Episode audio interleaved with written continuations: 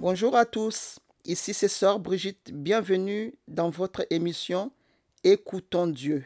Écoutons Dieu, c'est une émission où nous allons aborder plusieurs sujets concernant la vie chrétienne. Que le Seigneur vous bénisse et bonne écoute. Je suis très content de vous retrouver à nouveau pour partager la parole de Dieu. Aujourd'hui, je voudrais parler aux couples mariés et donner quelques conseils pratiques pour avoir la victoire dans votre couple. Parce que le Seigneur veut que le couple soit béni. Alléluia.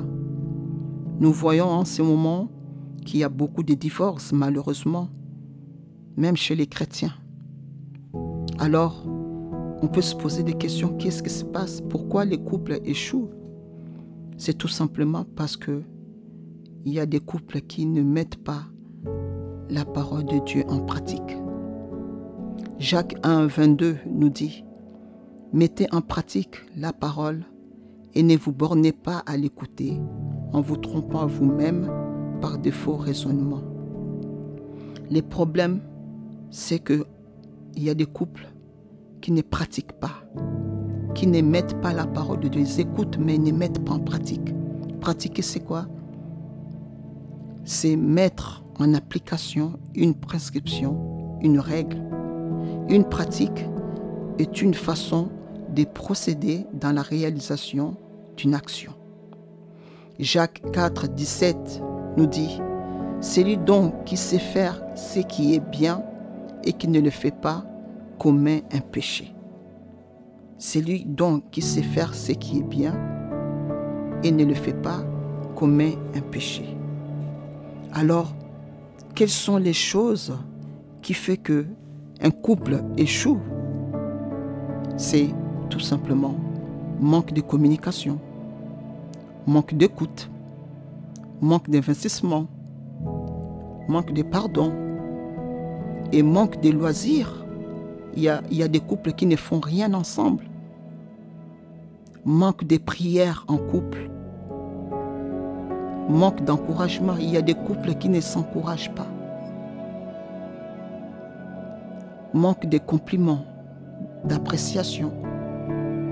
Il y a aussi la colère, la jalousie, l'égoïsme, l'hypocrisie, le mensonge, manque de soutien.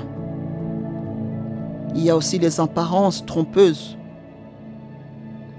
Il y a aussi le manque d'intimité.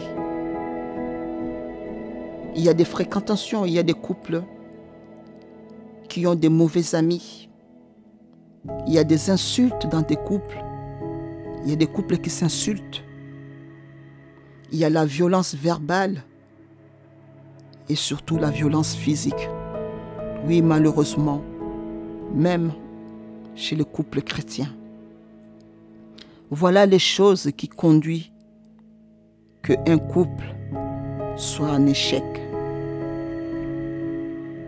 Mais il y a des choses qui conduisent à la victoire et à la réussite. Ces choses sont dialogue, communiquer ensemble. Il faut qu'un couple sache communiquer ensemble pour mieux se connaître. On doit beaucoup parler. On doit se dire toujours la vérité. On doit prier ensemble. Bien sûr, il y a la prière à l'église. Il y a des couples, vous allez à l'église, vous priez en famille, mais il est important que vous priez ensemble. Priez ensemble, c'est très important. Il y a le respect dans un couple. On ne s'insulte pas, ni en privé, ni en public. Les deux doivent être des sentinelles.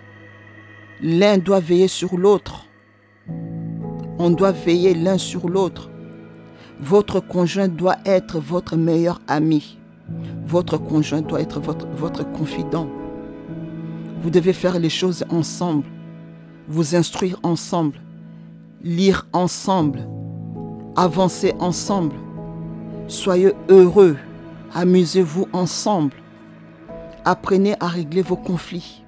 Et si vous n'arrivez pas, si vous avez vraiment du mal à régler vos conflits, vous pouvez aller demander conseil, bien sûr, aux personnes qui ont de l'expérience et des personnes qui sont ancrées dans la parole de Dieu, bien sûr.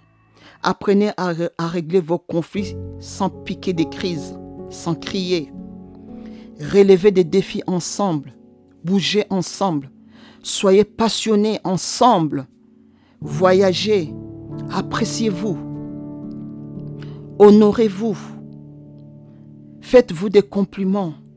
Croyez l'un à l'autre. Alléluia. Il est important que vous croyez à votre conjoint, que le Seigneur euh, peut le bénir et que votre conjoint a des capacités. Accordez-vous. Aimez-vous. Soyez prompt à vous faire plaisir l'un à l'autre. Alléluia.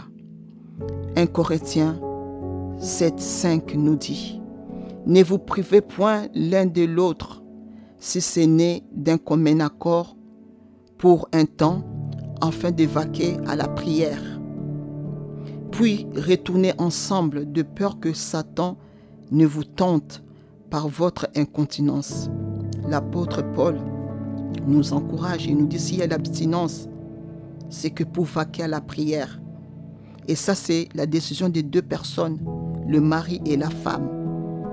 Et puis, c'est important de retourner ensemble de peur que Satan ne vienne vous tenter. Ne, donnez pas l'occasion à Satan de détruire votre couple. C'est pour ça j'insiste, il est important de prier ensemble. La prière ensemble d'un couple, c'est une force. C'est une force parce que quand vous serez attaqué, parce que l'ennemi attaque, quand vous serez attaqué, il est important que vous vous soutenez dans la prière. Il faut que vous marchiez ensemble, que vous, vous soyez dans la même direction. Alléluia. Il faut que vous vous aimez, il faut que vous, vous partagez des choses ensemble. Il faut que vous priez ensemble. La différence, le secret de votre, réussite se trouve dans la prière. Comprenez-vous? Alléluia. Merci Seigneur Jésus. Je prie pour vous. Si vous passez par des moments difficiles, si votre couple passe par des moments difficiles, par des combats, ne baissez pas les bras. Priez, pardonnez-vous. Et puis prenez un nouveau départ. Le Seigneur est là. Il va vous relever, il va vous fortifier. Je prie que le Seigneur vous donne la victoire. Seigneur, je te prie pour chaque couple. Seigneur, mets la paix, mets l'amour, mets la joie. Seigneur Jésus, mets la compréhension, Seigneur Jésus. Seigneur Jésus, que tu puisses restaurer les couples, que tu puisses réconcilier les couples dans le nom puissant de Jésus-Christ. Alléluia.